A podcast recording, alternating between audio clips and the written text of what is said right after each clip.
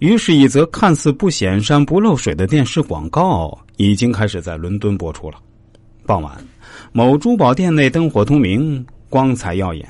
一位衣冠楚楚的老板毕恭毕敬的站在门口，似乎正在恭候哪位贵客的到来。一会儿，一辆高级豪华小轿车缓缓驶入了画面。老板疾步上前拉开车门，扶出一位仪态万方的女士。此时，观看电视的人都惊呆了。这不是英国的绝代佳人戴安娜王妃吗？电视里的情节仍在发展。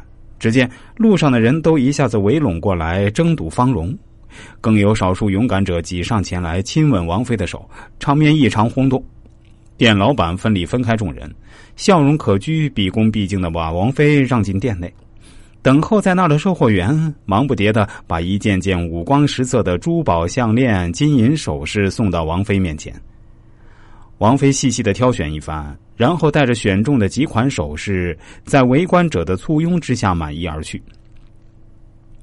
整场画面无一解说词，但戴安娜王妃光顾的这家招牌醒目的珠宝店却不胫而走。很快，消息便传遍整个伦敦城。第二天，这家珠宝店立刻门庭若市，众多凑热闹的人以及戴安娜王妃的崇拜者们纷纷拥到这家珠宝店。售货员们简直应接不暇，恨不得长出八只手来应付。当天，此店的营业额创下了开业以来的最高纪录。可大家都不知道的是，戴安娜王妃根本没有来过这家店。所有这些热闹的、激动人心的场面，以及所谓戴安娜王妃和其簇拥者，都是老板炒作出来的。当然，此事后来惊动了英国王室，并且弄清了王妃根本没去过这家珠宝店。皇室一怒要治老板的罪，可律师却辩护道：“此广告位置一词，是众人自作多情的将女模特误认为王妃，因而根本无罪可治。这事儿啊，也就这样不了了之了。而这家小珠宝店却从此声名远扬，生意兴隆。这个案例中的珠宝店老板，其独具的匠心，正好暗合了鬼谷子所说的‘天地之化，在高在深’。”圣人之至道在隐与匿。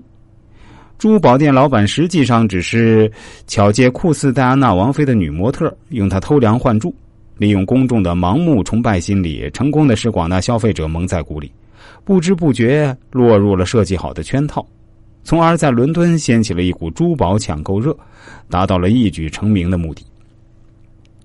即使是显赫的皇室。在面对这个老板无懈可击的炒作手段时，也只得无可奈何的作罢。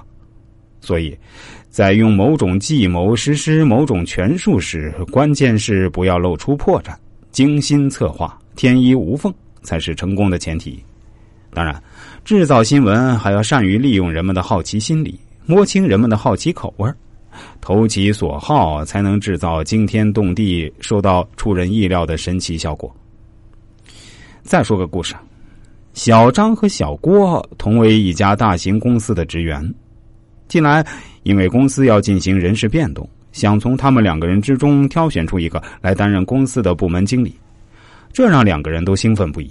而且，他们两个人的实力和条件不分上下，工作也都很努力，只是小郭比小张在工作上有时略胜一筹而已。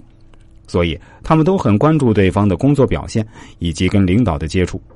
害怕对方在某一方面上直接威胁到了自己的利益。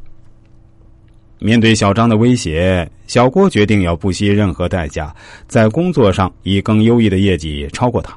因为这次公开竞选，公司新任领导已经明确表示并决定，业绩起最主要的参考作用。